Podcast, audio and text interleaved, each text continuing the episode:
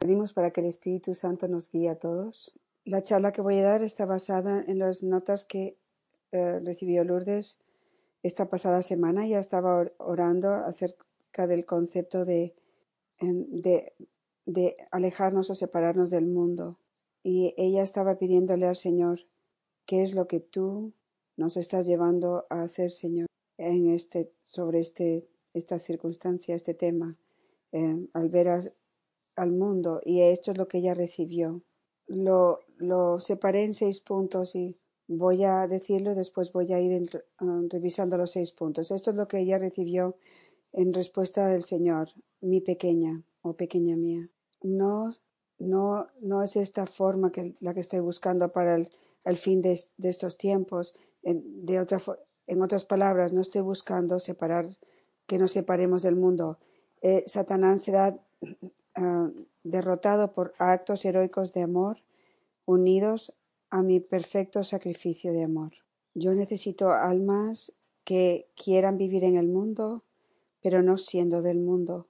Almas que quieran recibir el quebranto de otras almas y sufrir por ellos, siendo uno conmigo, solamente por amor.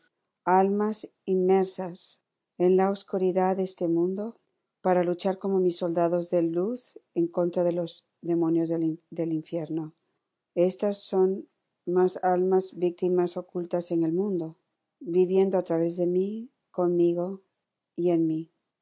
Pequeña mía Satanás va a intentar muchas tácticas para mover, apartar tus corazones, apartar los corazones de ustedes de los deseos de mi corazón. Yo estoy formándoles a ustedes en plural como, como guerreros de la gran batalla.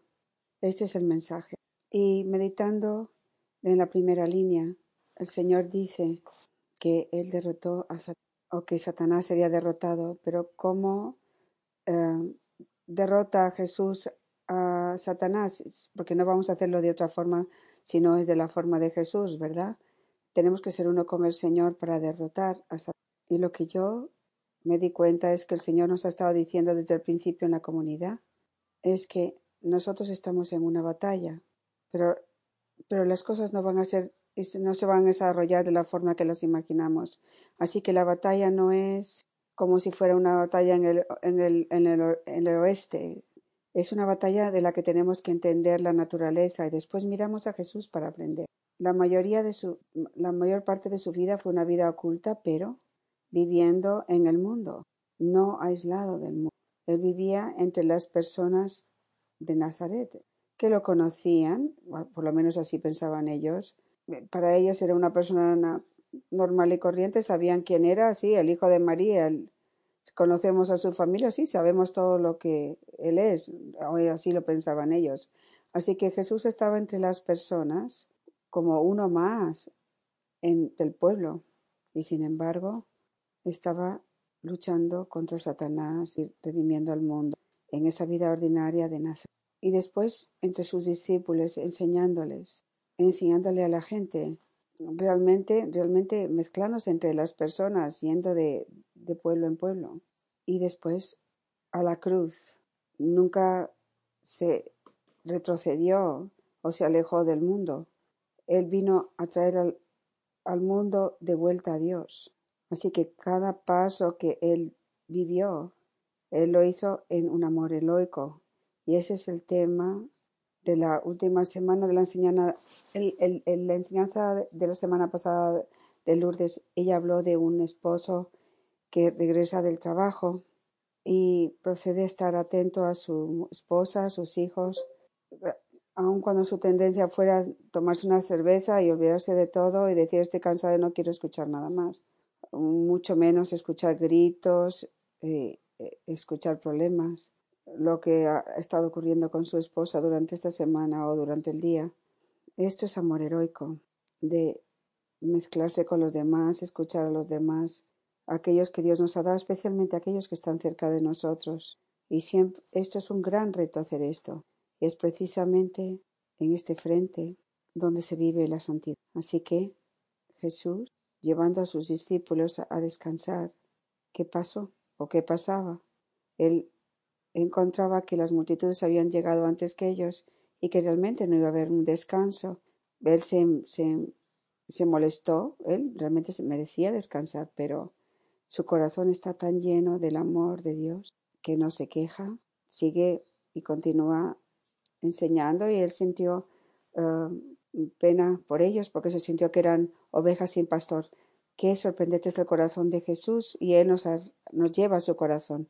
Su corazón no es un refugio en el sentido de nosotros vamos a, a escapar los, los retos del mundo.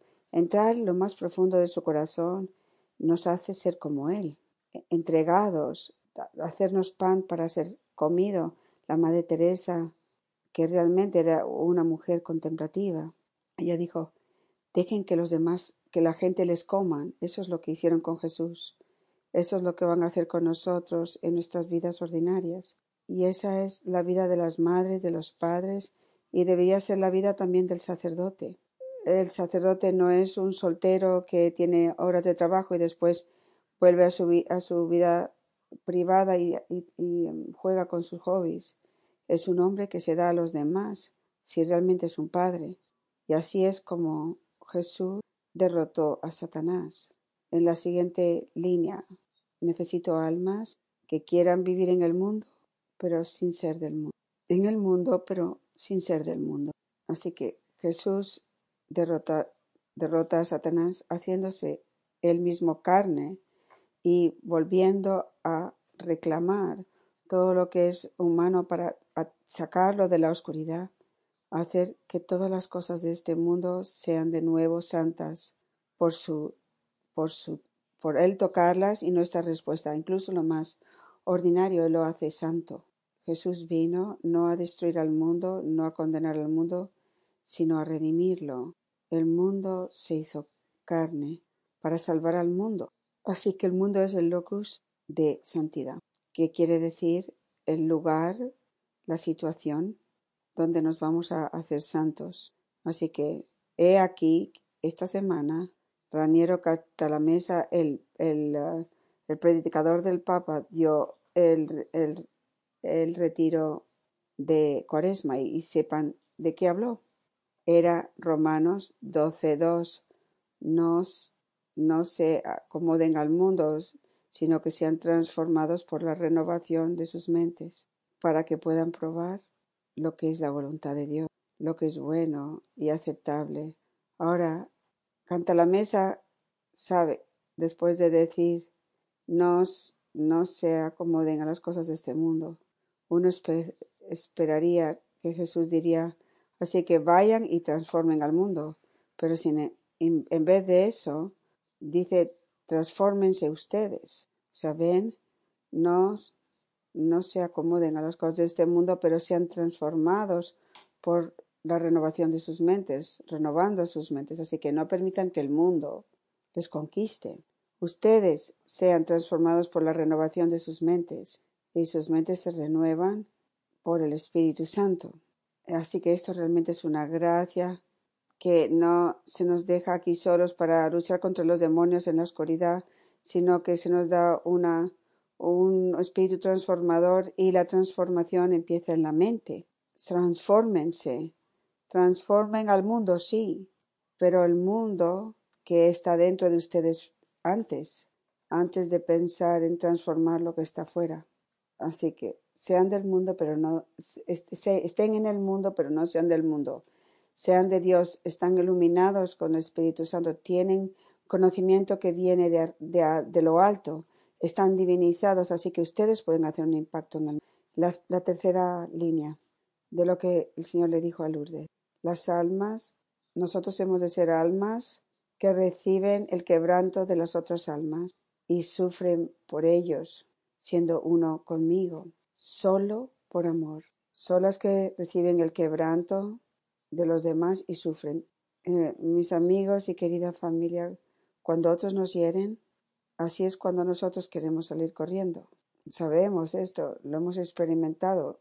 Si tenemos un problema con alguien, incluso con personas a las que queremos nos hieren, nos trataron de una forma con dureza o con injusticia, sea lo que sea, lo que nos ha herido. A nadie le gusta ser, heridos, especialmente cuando ya tenemos tantas heridas, así que lo que hacemos es salir corriendo. Somos tentados de escapar y estamos tentados de cubrir con piedad nuestra, cubrir nuestra, nuestra escapatoria con, de piedad y así es como nosotros nos, nos, nos convertimos en, en, en, falsos santos. Recuerdan este en el, en el camino, eso es tan real, es tan común. Nosotros tenemos muchas formas hermosas y piadosas de, de sentir que nosotros estamos haciendo esto para estar más cerca de Dios, nosotros hacemos esto para ser más contemplativos, pero en realidad lo, que, la verdad es que no queremos sufrir, que es comprensible, pero tenemos que recordar nuestra misión.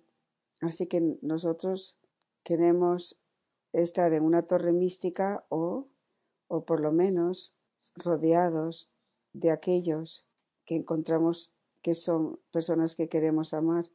Pero ya escuchamos hace unos días que Jesús en Mateo 5:43 les digo a ustedes les digo amen a sus enemigos y y, y, y uno puede pensar bueno yo no pienso que tengo ningunos enemigos pero Jesús sigue diciendo lo siguiente los enemigos no son necesariamente personas que están intentando um, matarte o que te odian de una forma que te lleva a una batalla física, sino simplemente personas que no, a las que tú no les gustas y personas que te ignoran o personas con las que te sientes incómoda con ellos. Y el Señor sigue diciendo, porque si tú amas a aquellos que te aman, ¿qué recompensa vas a tener? ¿No acaso los recaudadores de impuestos hacen lo mismo? Yo recuerdo hace unos años un, un jefe de la mafia que fue um, condenado y su, y su vecindario estaba en estado de shock. ¿Por qué? Porque era él un hombre encantador. Todo el mundo lo vio cam caminando a su perrito, era amable con todos los, todas las personas, generoso, amable con los niños, no podían creerlo. ¿Y qué estaba ocurriendo? Este hombre era un asesino, había destruido la vida de muchas personas, pero él también vivía en un vecindario donde era a la gente le gustaba y estaba rodeado de personas que también se sentían bien con él y esto no tiene ningún mérito. Eso es lo que la carne quiere hacer, aunque fueres un mafioso. El Señor dice, no hay mérito aquí. Y si, y si tú solamente saludas a tu hermano y a tu hermana, ¿qué es lo que hay de inusual, inusual en esto? Los paganos hacen lo mismo a veces podemos ver que podemos ver que también nos ocurre en nuestros encuentros. Nosotros nos reunimos con tres o cuatro que conocemos mejor y es difícil um, llegar a otros y llegarlos a conocer, o incluso en la comunidad lo mismo. Así que es un llamado del Señor y después el Señor sigue diciendo lo siguiente. Nos dice, sean perfectos, como uh, su Padre Celestial es perfecto. Y eso puede sonar desalentante, pero Él nos está diciendo que sean perfectos, eh, que significa empiecen a caminar hacia eso, esa es la meta que tienen que ir, ahí es donde tienen que ir, eso es el cielo, y ellos se están acercando conforme lo creen y confían en mi poder. Así que cómo el, el Padre, cómo es que el Padre nos revela su perfección a nosotros, es por, enviando su único Hijo a este mundo, mientras que somos, seguimos siendo pecadores. Él viene a nosotros, no hay otra forma de cortar la brecha uh, con, con las personas que son difíciles para nosotros que abrazar la cruz. Esto es lo que hizo el Señor cuando nosotros éramos aún pecadores. Él acortó la brecha muriendo por nosotros en la cruz. Nosotros tenemos que salir de nosotros y entrar en un mundo quebrantado y amar a personas rotas, personas que nos han herido, personas heridas por el poder de la cruz que traspasa nuestro corazón, que hiere nuestro corazón, que nos causa sufrimiento. Y así es como nosotros nos hacemos perfectos, así es como Jesús lo hizo, eso es como el Señor reveló la perfección de Dios. Antes voy a repetir esto. La perfección de Dios se revela en el amor de Cristo que abraza la cruz y hace un, acorta la brecha. Él recibe el quebranto de todos. Él sufre con todos. Ahora nos pide a nosotros y nos dice, van a ser uno conmigo, reciban mi amor para que puedan amar a otros como yo los he amado. Y eso es lo que Lourdes recibió a almas que reciben el quebranto de los demás y sufren con ellas, siendo uno conmigo, solo y, y únicamente por amor. Sigan mirando al Señor. Si nosotros no miramos al Señor, si no pasamos tiempo, o sea, tiempo de calidad enfocados en Jesús, que puede que sea difícil al principio, puede que cueste una gran disciplina al principio, pero tomen su Biblia o lleven el camino, simplemente estén ahí y mediten y lean y después sigan meditando y verán como cada vez más van a recibir este amor crucificado que los va a hacer capaces de amar de esta forma. Así que la cuarta línea, almas inmersas en la oscuridad del mundo para luchar como mis soldados de luz y en contra de los demonios. Sí, el mundo está en la... ¿Por qué? Porque está quebrantado, estás, porque nos hemos roto con lo que hizo el Creador. Hemos, hemos hecho esto nosotros mismos, pero tenemos la misión de entrar en la oscuridad siendo luz. Jesús dice, ustedes son la luz del mundo y la luz no se pone debajo, debajo de la cama, se pone encima en un, para que o encima de la montaña para que pueda brillar y todo, no podemos esconderlo. No nos no buscamos atención para nosotros mismos, no, pero tenemos que irradiar la presencia de Dios simplemente siendo. Así que las almas inmersas en la oscuridad, entrar en lo que está herido, quebrantado, mezclándonos con el mundo, pero sin ser del mundo. En esto estaba muy impresionado por algo que Canta la Mesa dijo en su retiro. Lo estoy buscando. Ya sabemos desde el Nuevo, Testamento qué mundo, con qué mundo no tenemos que adaptarnos. No es el mundo creado y amado por Dios, y no son las personas del mundo que nosotros siempre tenemos que ir a buscar, especialmente los pobres, los sufrientes, mezclándonos con este sufrimiento y, con este mundo marginalizado, es paradójicamente, paradójicamente la mejor manera de separarnos del mundo. ¿Por qué? Porque representa ir en la dirección de la que el mundo huye lo, lo, más que puede. En otras palabras, lo que nosotros consideramos el mundo, el mundo que está en la oscuridad, el mundo que está separado de Dios, ese mundo no quiere saber nada de los pobres, de los sufrientes, de las personas que están heridas, Así que cuando nosotros vamos al mundo que está quebrantado, que está roto, trayendo el amor de Cristo, estamos haciendo lo opuesto del mundo. Representa separarnos del mismo, de los mismos principios que rigen al mundo, que son, eh, que es estar centrados en nosotros mismos. Así que cómo nos alejamos del mundo, renunciando a estar centrados en nosotros mismos y amando como Jesús amó, haciéndonos uno con Él. Así que las almas inmersas en la oscuridad del mundo para luchar como nuestros soldados de, luz. Qué paradoja, qué cosa tan paradójica. Nosotros vamos siempre disciplinados y, y, conectados. Hay de nosotros si nosotros intentamos hacer esto con nuestra propia energía. Este, estaríamos, seríamos locos. El quinto punto. Estas son mis almas víctimas, mis más almas víctimas ocultas en el mundo, viviendo por mí, conmigo y en mí. Ocultas, almas víctimas ocultas en el mundo. Perdón. No tenemos que intentar ocultarnos, simplemente vivir cada día, sin intentar ser el centro de atención, sin hacernos los importantes. Tantas de las conversaciones entre las personas son simplemente formas de atraer la atención a ellos mismos, sentirnos importantes, que estamos haciendo grandes cosas y así consecutivamente. Así que cuando estamos contentos de ser quienes somos y no tenemos que poner ningún, ningún aire de algo y ser transparentes y ser uno con Cristo y amar a los demás, nos hacemos almas víctimas de amor ocultas en el mundo, porque somos una con Cristo, viviendo conmigo, por mí y en mí, dice el Señor. Nuestras vidas son ocultas en el sentido de que, son que no son reconocidas por la mayoría. No, no parece que tengamos un impacto en el mundo, eso es lo que parece. Nuestra carne preferiría ser admirados y héroes admirados.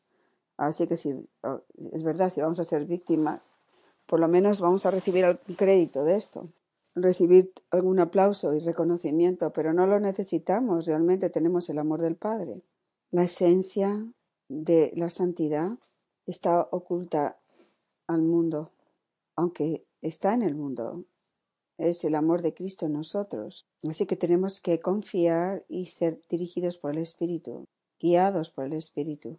¿Cómo hago yo eso en, cómo hago yo eso en, mis pruebas presentes? ¿Están atravesando una prueba? ¿Cuál es lo que les está costando en este momento?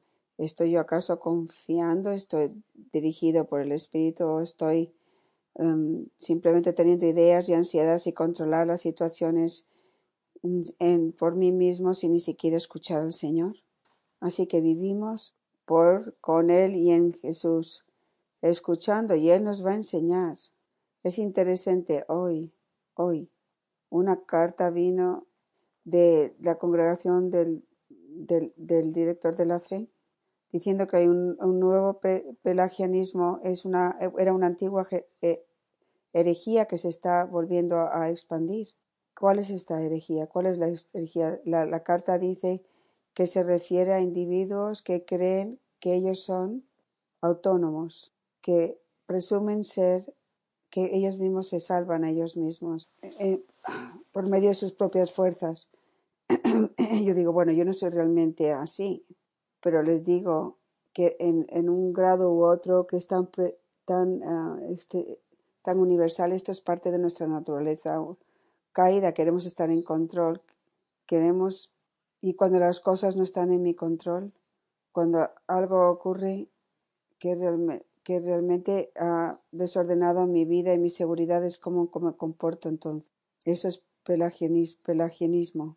Queremos estar en control porque al final no confiamos en Dios y no nos damos cuenta cuán dependientes somos, aunque tengamos un millón de dólares en el banco o que, o que estemos un millón de dólares endeudados. El creer que podemos salvarnos a nosotros mismos y que podemos resolver nuestros, nuestra vida, hacer nuestra vida buena, porque estamos haciendo tantas cosas y haciendo tanto. Y entonces nuestra naturaleza caída encuentra difícil darle la bienvenida a la novedad del Espíritu y, todos en amor crucificado tenemos que cada vez ser más y más conscientes de la, de la, de lo, de lo, de la novedad de la obra del Espíritu Santo, porque vemos el Espíritu de Dios obrando en nosotros. De hecho, una de las cosas que tenemos que hacer en el encuentro, y yo les animo a que lo empiecen a hacer traigan sus diarios, lo que el Señor está haciendo en sus vidas, para que tengan un tiempo de mirar atrás y ver los cambios que Dios ha hecho en sus vidas, donde los está llevando. Esto es muy importante. De hecho, Canta la Mesa menciona que si nosotros no, no buscamos recordar y traerlo a la mente, no podemos ir adelante. Tenemos que ver, Señor, ¿Qué es lo que estás haciendo? ¿Qué es lo que me has enseñado? ¿Qué es lo que he aprendido en este, año, este último año, en este tiempo que he estado en la comunidad? Y vemos la renovación de nuestras mentes. Él nos enseña una manera, una forma que, en la que nosotros no habíamos considerado anteriormente. El Señor nos está enseñando lo que nunca hubiésemos considerado nosotros porque no teníamos horizonte en esa dirección. Así que vamos a seguir continuando. Así que el último punto, el sexto y último punto, pequeña mía, el Satanás va a intentar muchas tácticas para, para alejar tu corazón de los deseos de mi corazón. Yo les estoy formando, esto en plural, como mis guerreros de la gran batalla. Perdón. Hemos hablado de las tácticas de Satanás y, sin, y ya que nosotros honestamente queremos ser del Señor, es, es, no, es, no es muy posible que, que, que Satanás nos esté eh, tentando con algo que sea extravagantemente malo. No es estúpido, así que ustedes quieren ser santos, pues miren, este es el camino, este es el camino para ser santos. Y nos va a presentar con muchas cosas que si somos honestos nos vamos a dar cuenta de dónde están viniendo. Este es eh, lo que atrae a la carne, es lo que queremos realmente. Mover a nuestros corazones, alejarlas del corazón de Jesús. Un ejemplo de esto es, por ejemplo, que los discípulos amaban a Jesús. Ellos decían, yo, eh, nosotros hemos dejado todo, ¿qué más quieres? Así que no estaban abiertos a recibir la palabra de Jesús de lo que iba a ocurrir en Jerusalén. Esto no puede ser, decían. Y Jesús seguía repitiendo y repitiendo y ellos seguían ignorando y, y sacando sus propias presentaciones de, de, lo que había ocurrido. Y dice, no, no, no puede ser así, tiene que ser de esta forma, porque esto es de la forma que mi carne lo quiere. Y estoy seguro que sean cosas buenas, sentarnos uh, a, su, a su izquierda, a su derecha. ¿Quién, ¿Qué madre no quiere esto para sus hijos? Estar pegados a Jesús. Suena algo magnífico, pero es el camino de la carne. Ellos no sabían lo que estaban pidiendo. Así que tenemos que aprender sobre las, las tácticas de Satanás, de, las escrituras, de la vida de los, de, de la vida de los santos, las enseñanzas de la comunidad y también nuestras propias experiencias. Cuando la gente vienen a confesarse, siempre les digo Jesús está perdonándoles, pero también Jesús está dándoles poder para que ustedes no caigan en el mismo, en la misma zanja mañana, porque eh, Satanás va a volver a intentar lo mismo día tras día porque estos son tus puntos flacos. Así que en, el último punto, que es el sexto, y, que estamos ya al final, tenemos que conocer a nuestro enemigo, saber su sagacidad, su inteligencia. No intenten, el padre Ron dijo esto la semana pasada y es muy sabio, no intenten discutir con Satanás, no intenten jugar a, al ajedrez con Satanás, Él les va a de, derrumbar, Él es demasiado listo para nosotros. Nuestra única forma de victoria es ser dóciles al Espíritu Santo y que viene por cosas que nunca hubiésemos imaginado y así es como damos jaque mate al enemigo. La batalla es para ser para que sea ganada tenemos que conocer al Señor, conocemos su poder y su dirección, Así que no tenemos miedo de Satanás porque Dios es todopoderoso. No, no importa cuáles sean las, las dificultades que estamos atravesando, sabemos que Dios es Dios, que el Señor es Dios y que tenemos que saber su, su plan de batalla y, tenemos que saber cómo implementarlo en nuestra vida diaria. Necesitamos autoconocimiento y necesitamos querer lo que Dios quiere de. Esto yo quiero, Señor, no lo siento, no estoy inclinado en la carne, pero eso es lo que... Y después uno tiene que ser disciplinado y estar centrado en ello. Y con esto ya termino. Para ser disciplinados incluye cosas muy con concretas. El tiempo de levantarme, el tiempo de orar, el tiempo con el Señor en la Eucaristía. Y también te digo que Satanás va a intentar todo para bloquear esto y decir que no tengo tiempo y así bla bla bla. Así que minimizamos el tiempo con la Eucaristía al mínimo y cuando estamos ahí mayormente estamos simplemente cuando va a terminar. Así que lo que yo, yo hago es que llevo, llevo mi, mi, tengo un cronólogo y, y sé que a las ocho y cuarto tengo que ir a misa, así que no me importa si el tiempo va rápido o despacio, no me tengo que ocupar porque yo voy a estar ahí hasta que suene el timbre, hasta que suene el teléfono y voy a estar centrado en el Señor. No tengo que preocuparme, soy todo tuyo, Señor. Ese es el tipo de disciplina que necesitamos. Disciplina para compartir con la familia, estar atentos a aquellos que Dios nos ha dado, para escucharlos, sufrir, sufrirlos, porque la mayor parte del tiempo no es algo que nos tiempo para trabajar, tiempo para hacer acompañamiento. Tu acompañante no tiene que estar persiguiéndote, oye, han pasado dos meses, ha pasado demasiado tiempo. Esa no es la característica de un, de un guerrero, de un soldado que está en, centrado. tiene que estar atento y tener dirección y, recibir acompañamiento. Y también tenemos que saber terminar el cenáculo y irnos a dormir. Así que Dios los bendiga a todos.